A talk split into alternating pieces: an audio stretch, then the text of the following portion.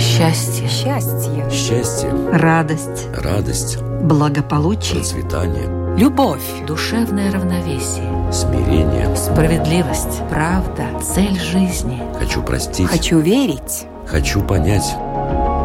Беседы о главном. На Латвийском радио 4.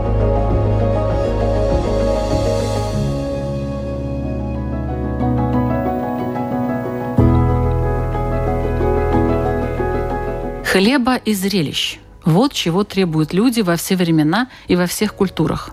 Но если зрелищ сейчас на любой вкус и цвет кажется ну, вполне достаточно, с учетом развития интернета, то о хлебе в широком смысле этого слова, то есть о пище, о необходимом в жизни, такого не скажешь.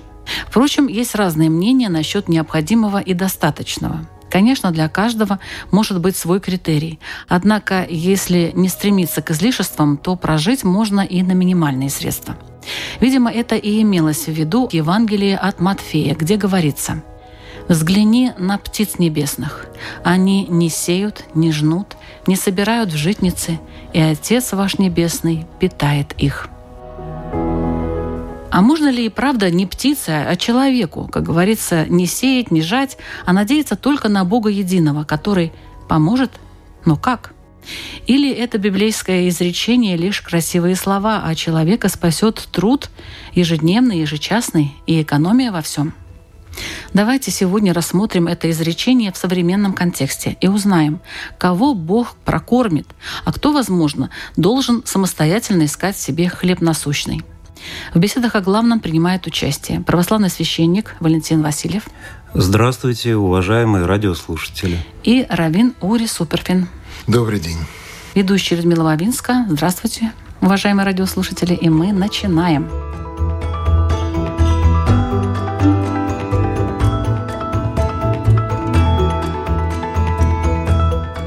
Первый вопрос к вам лично. Вот вы сами как живете? Экономно, смотрите счета, цены, ведете учет своим доходам, расходам, чтобы не было отрицательного, так сказать, баланса. И на кого рассчитываете, если что, уважаемый отец Валентин? Конечно, живем мы в реальном мире и находясь в цивилизованном городе, хочешь не хочешь, ну надо заботиться и о том, чтобы крыша у тебя была над головой, и, и хлеб насущный, что включает в себя не только пищу, но и пищу духовную. Поэтому, конечно, заботимся и стараемся, чтобы и сами мы были обеспечены всем необходимым, и чтобы наши родные и близкие тоже ни в чем не нуждались. Это как бы естественно. Но в контексте, конечно, нашей передачи и тех слов, которые вы сказали, Людмила, это слова из Евангелия. А Евангелие, как известно, это благая весть, даже дословно с греческого переведена. Так вот, это весть о том, каким должен и каким может быть человек. И, конечно, вот эти строчки, их невозможно извлечь из контекста. Это целая глава, шестая глава, которую написал евангелист Матфей. Ну и вот хочется немножко поразмышлять на эту тему и сказать о том, что в этой главе на самом деле дается самая главная молитва для всех верующих христиан. Это молитва Господня, которую мы все знаем. Хлеб вот. наш насущный дай нам на сегодня. Дашь нам есть, да, Отче наш, и же еси на небесех. Мусу тевс дебесис. Также на, на разные языки переведена эта молитва, где люди исповедуют христианство. Конечно, здесь хочется отметить, чтобы в этих словах мы дословно не понимали, как многие могут подумать, что ну, не заботьтесь сказано, что вам есть, если конкретно не заботитесь для души вашей, что вам есть и что пить. И взгляните далее на птиц небесных. Здесь имеется в виду, что Господь не говорит нам «не работай и не делай ничего». Он говорит «не заботьтесь», то есть в смысле «не тревожьтесь». То есть не тревожьтесь о том, что вам что-то не хватит или вы что-то не сможете сделать. Часто, конечно, и сейчас в современном мире мы встречаем тех людей, которые очень обеспокоены, а смогут ли они прожить завтрашний день, получится ли, будет ли работа. Ну вот сейчас мы как раз об да. этом будем говорить. Да. И тот же вопрос, который адресовала вам, э, я хочу задать и уважаемому Равину Ури. Как вы живете? Экономно, неэкономно? Вот ваши, скажем так, лайфхаки, современным языком говоря. Я хотел бы просто попросить, опять же, сделать некое предисловие, потому что так как я живу, это будет вырвано из контекста некого мировоззренческого, если я не упряжу несколькими предложениями буквально наше мировоззрение на этот вопрос. И дело в том, что сама заповедь, у нас есть заповедь веры, у нас, я говорю о человечестве в целом, кстати, важно подчеркнуть, я тут не отделяюсь. И сама заповедь веры, тут есть некая этимологическая проблема, потому что само слово «вера» на русском – это понятие, оно, это перевод, и оно уже, чем на самом деле она как бы на святом языке. Предполагает намного меньше всяких инвариаций. То есть в русском, правда, есть понятие «верить», например, «доверять». Вот это все и многое другое включает в себя вера. И вера обычно как понимают? Вообще осознавать, что там есть как бы творец. Там, вокруг меня, надо мной и так далее. Во мне – а доверять предполагает еще к тому же и, что он нас создал, он создал тех же вот птичек и так далее. И, соответственно, это проект такой, где мы вот долженствуем быть. Это по умолчанию и есть его на этом свете. Этот мир создан вот с тем, чтобы люди жили, птички жили, ежики ну, жили. То есть э, Бог заботится. Далее. Да, то есть по умолчанию. И дальше уже тут вот есть некая тонкость, которую мне кажется важно указать, а именно, что само упование на Всевышнего – это и есть проявление этой самой веры в Него. Потому что это на самом деле суть есть одно. Если ты веришь в Творца, то, соответственно, ты воспринимаешь все вокруг как сотворенное им.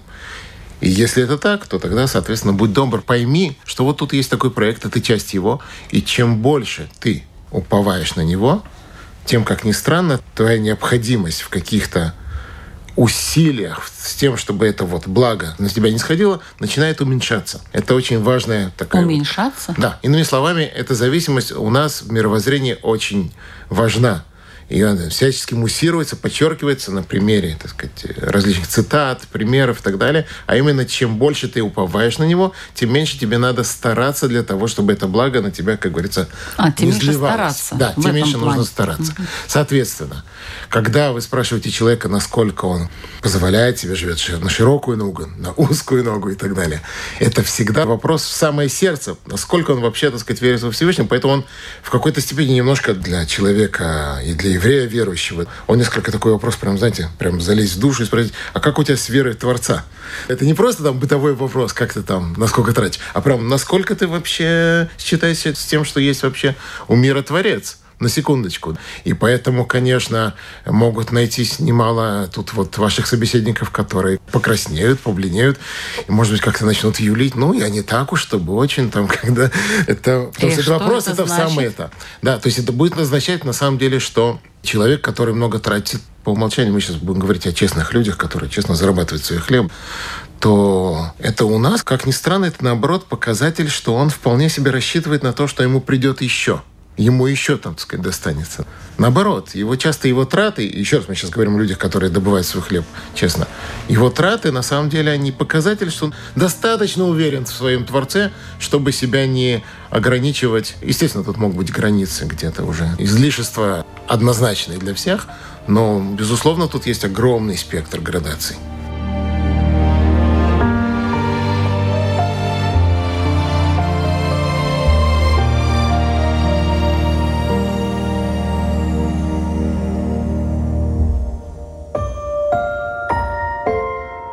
Вы тут немножко затронули эту тему. Некоторые люди хотят большего. Вот я хотела узнать у отца Валентина, а почему люди хотят большего?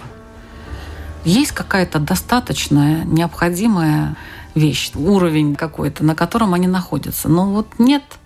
Ну, это, наверное, свойство человека такое, что если человек не имеет веры, если он не расположен к тому, чтобы доверять, Творцу, тогда он э, надеется только на себя и старается вот свое земное богатство приумножить любыми способами и любыми путями. В Евангелии есть тоже замечательный отрывок о безумном богаче. Это о том человеке, который рассчитывал на то, что он будет долго жить, тратить э, накопленное и ни в чем не нуждаться.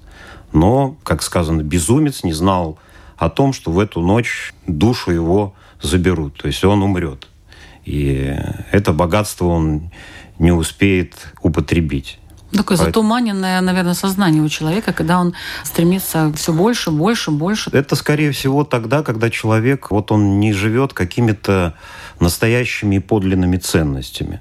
Замечательно есть рассказ у русского писателя Ивана Алексеевича Бунина. Он называется «Господин из Сан-Франциско» где вот очень ярко демонстрируется такая вещь, это зыбкость и хрупкость нашей жизни. То есть коротко напомню, что сюжет в том, что богатый состоятельный человек, владелец какой-то компании, он путешествует с семьей на теплоходе, и вот сначала описывает свое путешествие, как он наслаждается жизнью, как устроен этот теплоход с разными палубами, где там все делают для его удовольствия.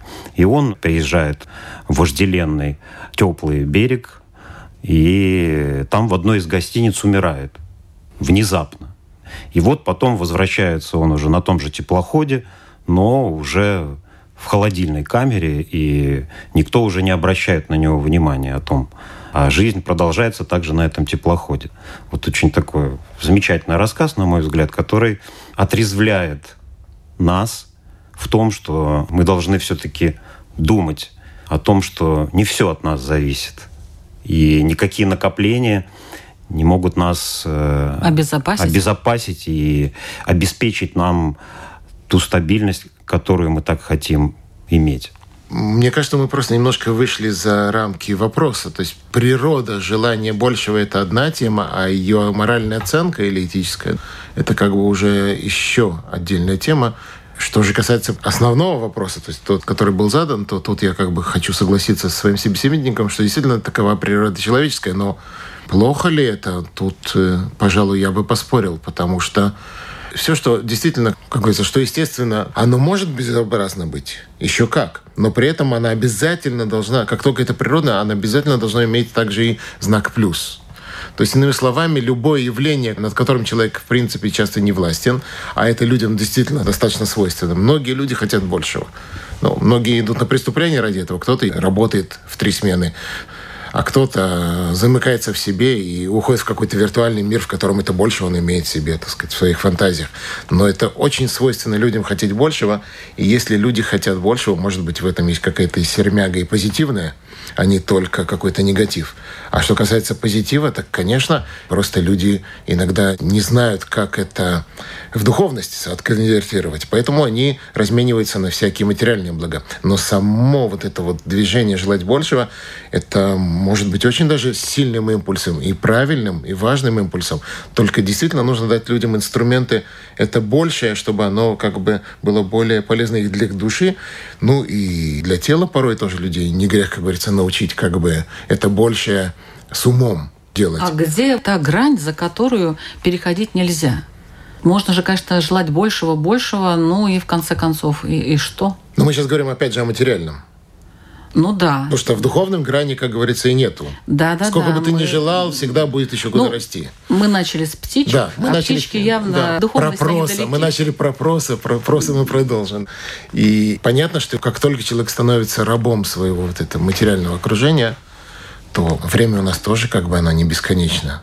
Время не безгранично. Вот эта упомянутая холодильная камера, это то, что рано или поздно всех ждет. И Но надо до, это понимать. до того, как попасть в холодильную камеру, все-таки, наверное, где-то можно почувствовать, может, эту грань каким-то образом. Нет? Ну вот я и говорю, то есть индикация очень простая, как мне кажется. Как только тебя начинают окружать вещи, которые требуют их эксплуатации, их обеспечения и так далее. То есть слишком много времени, сил, нервов, внимания и так далее, то это уже, безусловно, это не стоит того. Если ты можешь купить машину X и на этой машине попадать из точки А в точку Б достаточно с комфортом, то вот как только ты начинаешь уже в этой области вдруг приобретать что-то, что оно уже... Любая царапина тебя, любое даже опасение царапина на тебя уже может прямо сказать, Вывести добавить седых волос, да? Да. Или тебе требуются специальные какие-то гаражи где-то, только там его чинят и так далее. Может быть, это уже перебор. Ты уже начинаешь просто пускать пыль в глаза вместо того, чтобы просто ездить. Ну, должен кто-то ему сказать об этом, потому что это обычно происходит как-то подсознательно. Но это всегда есть вопрос. Ты хочешь купить машину, сходи к Равину и спроси. Так. У нас тут без, без сюрприза. Ну, я думаю, что православному священнику с таким вопросом вряд ли кто-то обратится, покупать мне машину или не покупать. Если да, то какую? Вы сейчас у меня спрашиваете, покупать или нет? Я говорю, вряд ли к православному священнику обратятся с таким вопросом. Ну почему нет? Почему? Запросто Да? могут обратиться. Ну, конечно. Ну, А, почему? и что по, же вообще вы- по любым вопросам к священнику обращаются. И что Как же вы советуете в таком случае? Ну, я постараюсь узнать, что это за человек. Если я его знаю, я знаю его семью, знаю, если он работает, если ему она необходима, ну, тогда и, соответственно, будет ответ. А незнакомому человеку я, конечно, не могу сразу правильный какой-то ответ.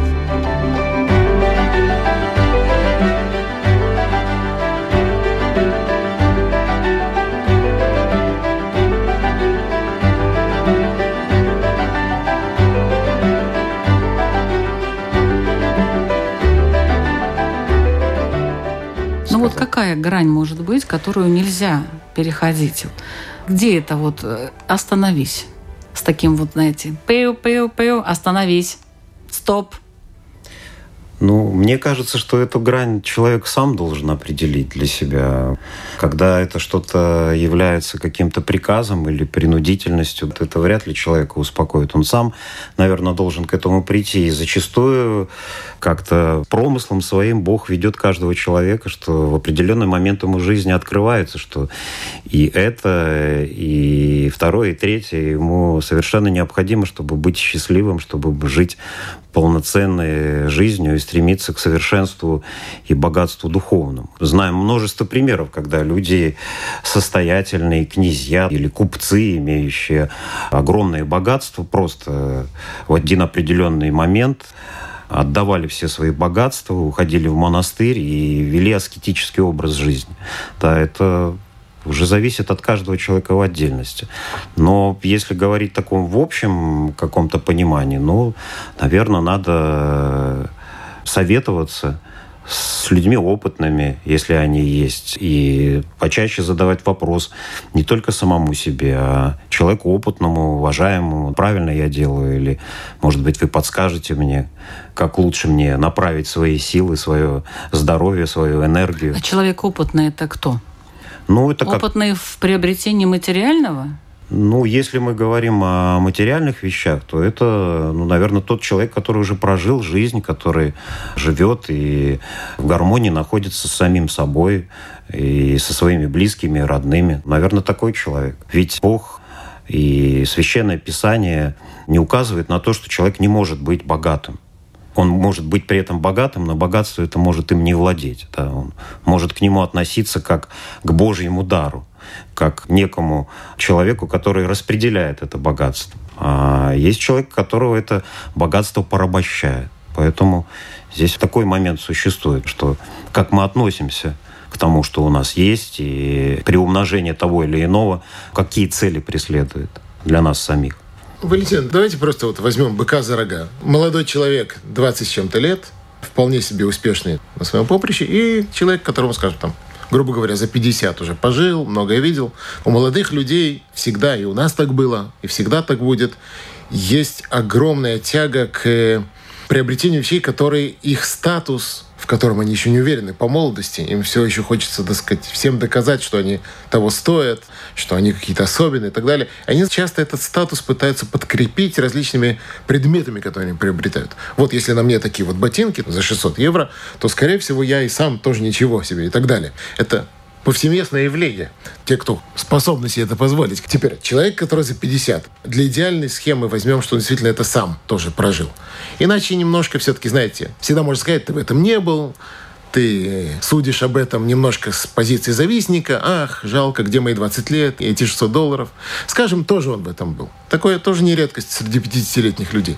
Во всяком случае, это 50-летний человек, который уже прожил и уже смотрит с высоты своего опыта на эту вещь. Он понимает, насколько это мишура. Да, где-то там есть психология. Молодой человек, который всего этого лишится, он может почувствовать себя прям изгоем в своей среде, а он в этой среде все равно живет. Он не будет жить среди 50-летних. Это его, так сказать, группа, его тусовка, то, что называется. С одной стороны. С другой стороны, хотя бы немножко вот этот накал его, вот эта вот страсть приобретать различные знаковые, статусные вещи, такой советчик ему может помочь э, подсократить потому что хотя бы даст ему правильный взгляд на эти вещи. Иногда даже не надо ничего менять, приказывать, как вот Валентин сказал. Просто Хотя бы, чтобы не обманывать самого себя. Почему ты покупаешь эти ботинки? Ты потому что считаешь, что ты станешь лучше как человек, ты станешь относиться к матери лучше, к своей девушке лучше. Нет, просто ты все еще чувствуешь себя неуверенно. Тебе нужно доказывать внешними какими-то проявлениями это дело. Даже если ты их купишь, хотя бы понимая, почему ты это делаешь. И тогда, может быть, он быстрее повзрослеет в этом плане. И быстрее начнет покупать вещи, которые они действительно уже по сути нужны, а не потому, что он кому-то что-то доказывает. Потому что к 50 ты уже понимаешь, не надо. Не думай, что люди так уж на тебя смотрят. И они не обсуждают тебя потом на кухне, как правило. Как говорится, не льсти себе. Поэтому эта статусность, она часто на самом деле фальшь и мишура.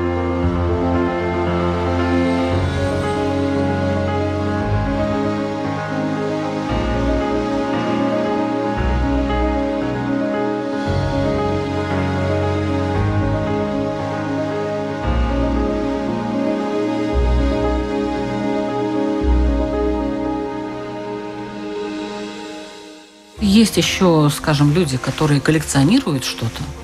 И э, вот кажется, а зачем этот человек, э, скажем, увлекается чайной церемонией? У меня есть такой знакомый. У него дома каких только у него этих чайников нету, каких у него там подставочек, каких-то специальных приспособлений, чего только. Чашек я уже вообще не говорю. Чаев. Чай очень дорогой вообще, если, скажем, его покупать качественно. То есть он тратит на это огромное количество денег. И зачем? Вот теперь я вам задаю вопрос. А вот коллекционеры. Стоит его остановить и сказать, слушай, ну, слушай, ну хватит уже, ну хватит. Ну, вообще у меня такая позиция, что я считаю, что я не вправе вообще кому-то, какому-то другому человеку запрещать что-то делать. Нет, да. ну не вы лично, но вообще вот стоит ли ему останавливаться, вот коллекционеру или человек, собирающий картины, произведения искусства, ну, ну... что-то еще. Я могу сказать про то, что я знаю, это магнитики. магнитики, да, весь холодильник уже в магнитиках, и человек останавливается. Вот тут уже естественным путем. Остальные я не знаю как. Ну, мне кажется, это в любом случае коллекционер или какой-либо другой человек. Если он э, сам по себе является человеком, в котором можно увидеть и насладиться красотой человеческой. То есть он спокоен, он э, доброжелателен, он любит своих близких, он не агрессивный, он не обременен никакими страстями, завистью, гордостью, еще чем-либо. То есть он живет в гармонии с самим собой. Но это, по-моему, прекрасно, когда он занимается. То есть даже излишество как бы со стороны кажущиеся излишествами, они тут возможны и оправданы. Мне кажется, когда его духовное состояние гармонично, если он живет и тем самым совершенствуется внутренне, становится добрее, становится чище и светлее за счет того, что он занимается такими вещами. Ну, прекрасно, нумизматика и, и кто марками занимается. Ведь это тоже своего рода искусство, когда ты можешь прийти и прикоснуться к старине, и человек тебе объяснит это профессионально. Я вообще лично очень люблю профессионалов в какой-то даже, может быть, такой сначала неприглядной и незаметной сфере. Поэтому я не вижу в этом ничего плохого.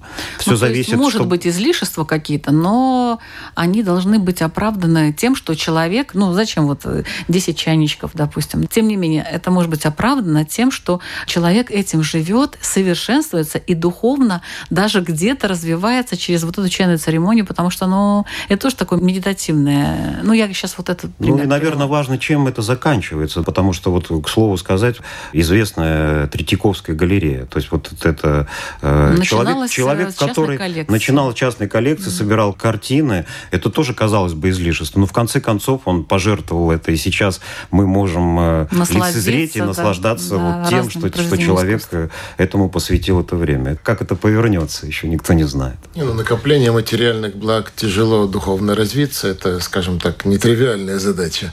Но, во всяком случае, да, через это он какую-то гармонию в душе себе имеет. Ну, это тоже очень важно, гармония в душе. Я сейчас вспоминаю, что я когда-то марки собирал. Вдруг. Но мы все что-то собирали. Отец Да, Валентин, вы да. что собирали? Я собирал марки. Марки? Да, Видимо, да. У меня даже еще порядка. где-то осталась коллекция очень прикольная. Я значки собирала с видами природы разные. Вот были такие раньше значки. Может, это такое вот желание в порядках, хотя бы в какой-то области, чтобы был какой-то вот порядок. Ну, ты удовольствие доставляла. Ты находишь же, какой-то да, нов- да. новый значок, Ну. э, рассматриваешь. Вот у меня такая специальная была подушечка, на которую я крепила их. Да, удовольствие получала. Хотя это совершенно не нужно для жизни, конечно же. Можно быть таким вот занудой и сказать, что это тоже эрзац такой, это, это на самом деле эрзац каких-то духовных приобретений, на которые человек не поднялся, и тогда он, значит, вот через значки себе хоть как-то приобретает, не душе, так тело приобретает. Но действительно, да, мы все люди, надо понимать, что мы никогда не будем во всех областях прямо такие духовные, и любой наш чих, любое наше, так сказать, почесать ухо, это уже будет обязательно какой-то акт служения. И поэтому действительно, если эти коллекции, они не требуют каких-то диких совершенно денег, на каком-то этапе, да, ты можешь уже спросить, друг, здорово, что ты себе можешь позволить, но посмотри вокруг, может, есть какие-то люди, которые нуждаются как-то. Ведь коллекцию с собой в могилу не возьмешь. Значки-то наши из детства это как бы Ну копейки. да. А вот бывают люди, которые коллекционируют по-крупному. И тут, конечно, еще раз, мы не будем на него как-то, как это говорят сегодня, наезжать и так далее. Но как-то ему намекнуть об этом, видимо, любой пастырь, это его часть его паства, этот коллекционер, стоит, может быть, как-то ему намекнуть, что есть применение получше таким большим деньгам. Потому что с собой значки не возьмешь, а вот добрые дела, да, возьмешь. Это часть твоей души.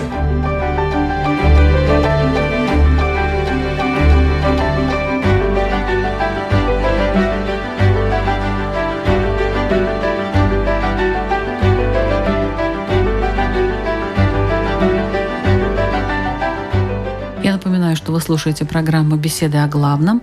Сегодня мы обсуждаем тему «Кого же Бог прокормит, а кого нет?» и выясняем критерии этого. Э, В разговоре участвуют Равин Урия Суперфин и православный священник Валентин Васильев.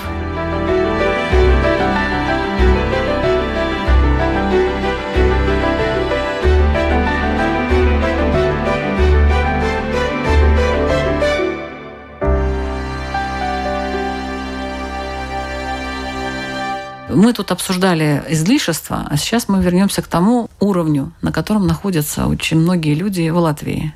И вот экономия. Экономия, простота и как прожить вообще на минимальные средства и при этом не потерять человеческий облик, не остаться совершенно опустошенным духовно. Это сейчас будем обсуждать. И первый вопрос у меня такой. А почему люди иногда лишены многого и страдают, хотя и работают, и без вредных привычек, и вроде стараются, но все равно почему-то вот они не могут выйти из этого состояния бедности? С точки зрения христианства здесь на самом деле ответ очень простой. И христианин смотрит на Господа Иисуса Христа. И его распяли несправедливо. Даже тот, кто имел власть это сделать, он сомневался еще, сделать или не сделать это, да, но все-таки он претерпел мучение и был распят на кресте и претерпел страшную смерть. Хотя не совершил ничего, ни злого, ни плохого, а принес на землю мир и любовь. И мы сейчас живем в том же мире, когда зло и добро постоянно друг другом сталкивается.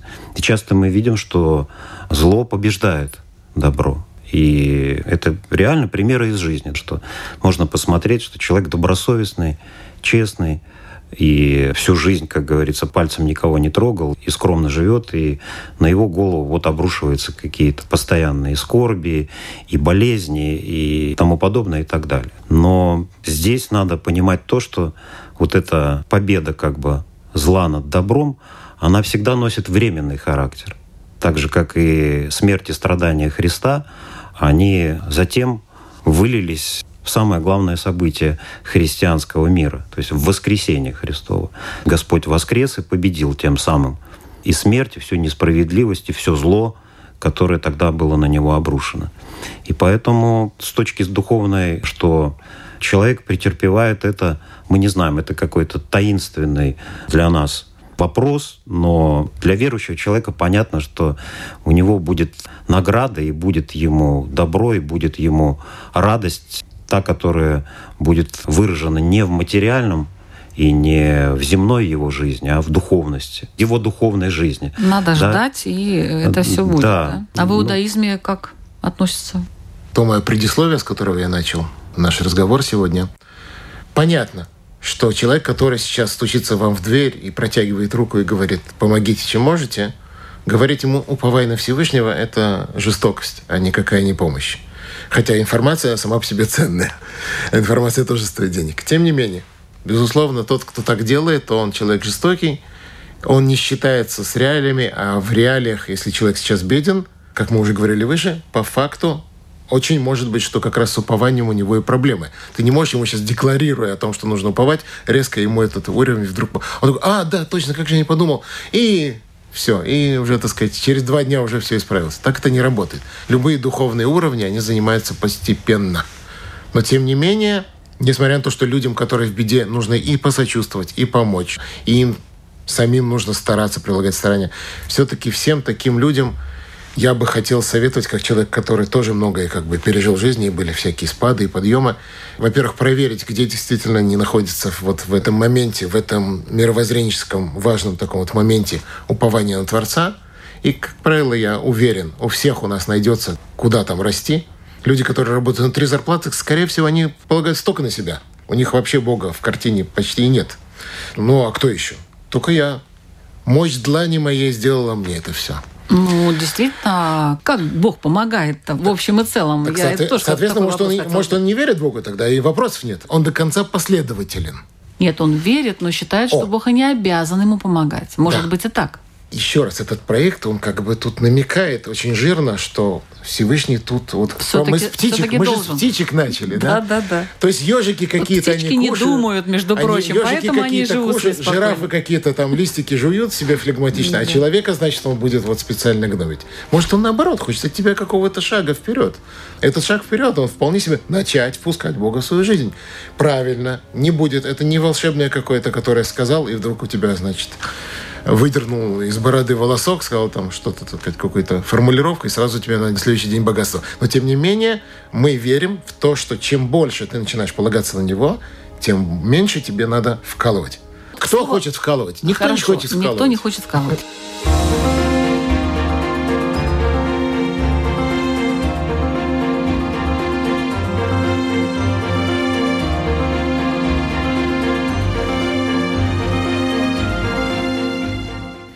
Полагаться на Бога. Некоторые, например, считают, что вот я молюсь и говорю, Господи, ну помоги, ну помоги, пожалуйста, ну помоги, помоги, помоги. И вот всякие такие вот молитвы. Не помогает. Хорошо. Мы сейчас говорим еще раз не про молитву, про упование. Это совсем разные вещи. Вот, объясните, пожалуйста, что Объясню. такое упование Объясню. для всех? Возьмем КПД как индикацию того, насколько Коэффициент человек... полезного действия. Коэффициент полезного действия. То есть человек, тот же работающий на трех работах, часто одна из них, она явно overqualificate. То есть он может намного больше зарабатывать, в принципе, но он хватается, потому что вот была возможность и так далее. Еще там какой-то приработок уже заодно, я все равно, там у меня 5 минут от второй работы и так далее. То есть, иными словами, человек иногда вот в этом своем раже заработать, еще раз понятным, мы его, так сказать, не обвиняем, мы сейчас не выставляем его таким идолопоклонником, который только свои мышцы Молится только на поклоняет. Работу, да. Молится на работу, да. Работает, чтобы есть, есть, чтобы работать. Не-не, мы сейчас вот далеки от этих всех. И все мы там периодически бываем. Но так или иначе, этот человек иногда у него есть какая-то изработка, какой-то из областей его, вот там, где он, значит, зарабатывает на хлеб, КПД его явно низкий. То есть, иными словами, он сам себя начинает обесценивать, себя как специалиста, себя как это, и не ищет часто другое. Еще привычка очень сыграет. Вот хотя бы начни вот в этой области. Вот есть некая область, например, которую ты явно себя недооценишь, и ты что думаешь? Я один в мире – кто мне поможет? Ну да, я бы мог бы больше заработать, или я бы мог бы... Ну вот то, что нашел, то нашел. И вот здесь проходит вот эта вот тонкая грань, где человек может начать отбивать у мироздания вот этот вот кусок хлеба, который вот оставь немножко Творцу. Вот тут вот. Тоже явно вот. То, как что оставить тут... Творцу? Объясните. Иными расскажите. словами, эта работа, она не для тебя. Будь немножко таким вот хорошим градицом. Ты спец, тебе дают работу такой, тебе полагается больше. Ты закончил, так сказать, вышку по этой профессии, тебя сейчас просто используют, потому что сейчас есть кризис на рынке. Подожди еще немного. Еще раз. Там, где возможно. Mm. Иногда возможно. Иногда люди, знаете, спешат. Дай Всевышний немножко это, тут как бы пусти его, вот эти вот два дня. Не начиная сразу хвататься, потому что кто же меня, это вообще самая ужасная фраза. Ты выгоняешь Творца вообще из жизни. Кто меня будет кормить? Да, кто меня будет кормить? Говорит, это самая ужасная фраза, да. Это самая ужасная фраза, которая может быть. Ты вообще уверен, что тебя бы там сто раз машина не сбила, если бы он не следил за тобой повсеместно? Поди знай, сколько вещей там, не знаю, сколько есть можно открыть на YouTube. Там люди идут, и за ними там кирпич падает сразу там за спиной и так а далее. вы знаете, да? какие-то еще бывают ситуации, когда человека, допустим, уволили с работы, и он в ужасе, и все, и конец. Да, да. То есть Бог уже просто его берет вот так за шкирятник и говорит, так, короче, давай вот отсюда, вот туда, вот туда, вот поближе. Да, и у меня такое и потом он получает раз. какую-то другую работу, совершенно другой, может быть, сфере там, mm и так далее, которая намного выгоднее, лучше, интереснее и тому подобное. Да. А он бы трудился там, вот и трудился бы до бесконечности, да добивая там себя, да, не знаю, работой по 10 часов и тому подобное. Ну вот э, такие вот бывают вещи. То есть не просто мы уповаем, а Бог иной раз вот говорит, так, все, давай-ка, я вот сейчас от тебя закрою этот Значит, повезло. Это если повезло, да. Надо, да. Ж, надо же ему как бы это надо давать эту возможность. Довести да. его надо. Да. Когда ты уже себя довел, вот, и он на тебя смотрит, господи, что ж такое? Ладно, давай, все, в общем, беру я в свои руки все это дело. У нас мудрец был один, Хафецхайм его была книжка, самая известная, его по этой книжке называют. И он говорил пример с четырьмя носиками у чайника. Человек, у него чайник, то, что ему положено. Вот у нас сейчас как раз был Рожа вот новый mm. еврейский год. Да. И у нас, значит, по традиции в этот год решается, сколько у тебя в течение года. И человек смотрит, у него что-то мало носиков в чайнике, надо еще, так сказать, прибавить два. И тогда, что значит тогда? У тебя тот же чайник. Простите за пример, это в туалете, знаете, вот это есть короткая ручка и длинная ручка. Ты думаешь, если ты обе нажмешь, у тебя полтора этих выльется? Тот же самый целый один, и все. Они не суммируются. Четыре носика – это то же самое, что и два. Дай Всевышнему этот чайник тебе, так сказать, более комфортно передать. Вот и все.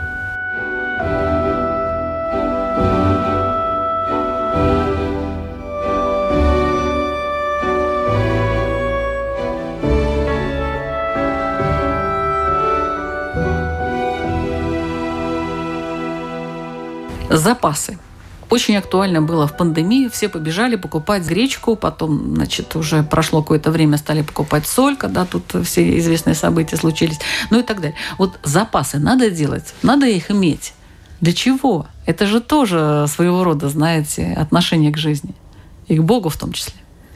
Здесь надо же смотреть, где человек находится еще. Вообще до недавнего времени, но и сейчас те люди, которые живут в селах, в деревнях, которые занимаются хозяйством своим, да, и они живут э, за много километров от магазинов, они просто только так и живут, только и живут запасами.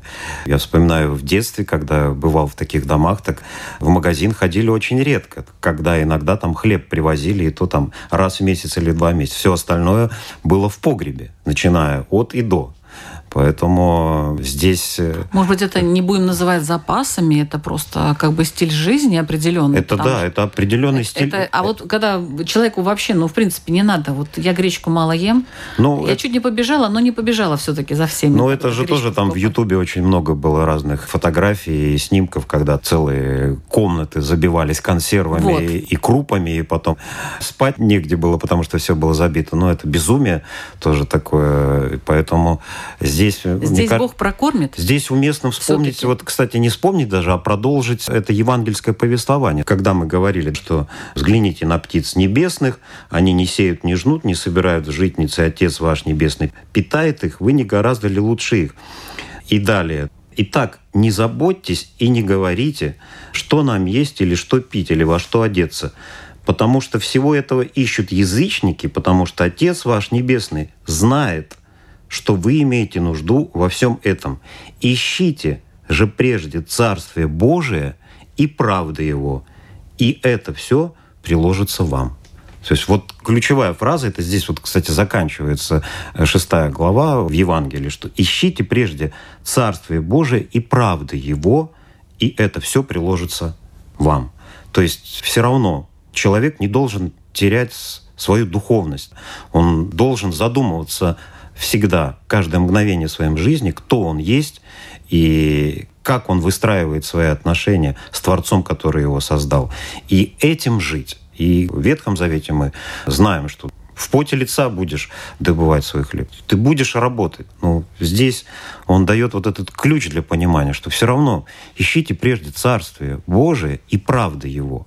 И все, что вам нужно, вам приложится. Поэтому, когда человек своей мыслью, своим сердцем, своей вот всей душевностью будет искать этого Царствия Божие, тогда и Бог в его ум и вложит ту необходимую норму, которую ему нужно соблюсти в данный момент. И да? ту необходимую информацию. И ту необходимую информацию. Поэтому, конечно, ну ничего зазорного в этом нету, когда папа, семьянин, который любит семью, он принесет не пачку сахара, а три пачки сахара или две пачки муки и положит. Ну вот и скажет, там, жена дорогая, ну вот пусть будет небольшой запас, ну, по крайней мере, вот тот, который нам позволит хоть какое-то время, ну, не остаться голодными. Ну, когда это до безумия доходит, когда люди сметают все с прилавках, там, да, что вот завтра все, завтра уже ничего не будет, но это уже и паника, и безумие, и тому подобное, и так далее.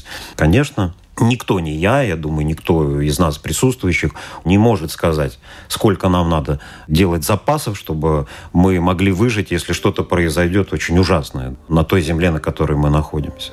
Но если мы будем свою духовность, свои мысли направлять, чтобы искать вот это Царство Божие, тогда и мы поймем, и Господь нас успокаивает, что это все приложится вам. То есть Он говорит об этом. Если мы верим, доверяем Евангелию, этой вечной книге, Священному Писанию, то значит нам не надо в этом сомневаться.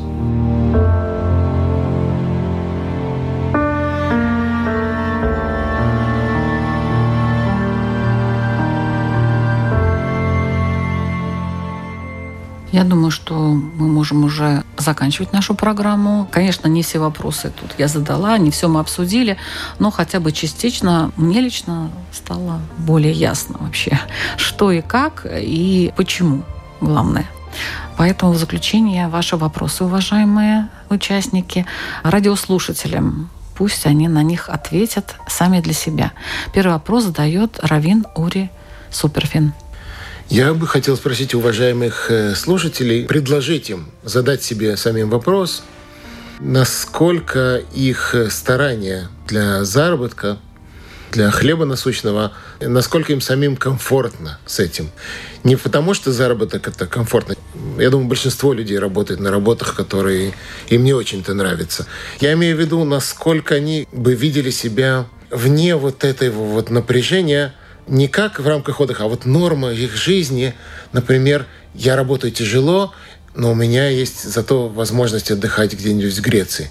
Нет, вот сегодня, когда вы поработали, если вы работали бы на час меньше, это было бы нормально, вам было бы с этого лучше. Большинство скажет «да».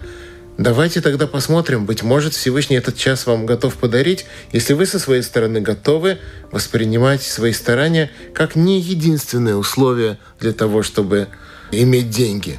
Давайте, а вдруг мы немножко, каждый из нас, кто более-менее зарабатывает, может себе позволить чуть меньше, если это, конечно, начальство разрешит. Вот это чуть меньше. И вы можете себе позволить, вы можете сказать, давай-ка Всевышний, давай-ка вместе. Если да, то, может быть, стоит попробовать это сделать понемножку, потихоньку.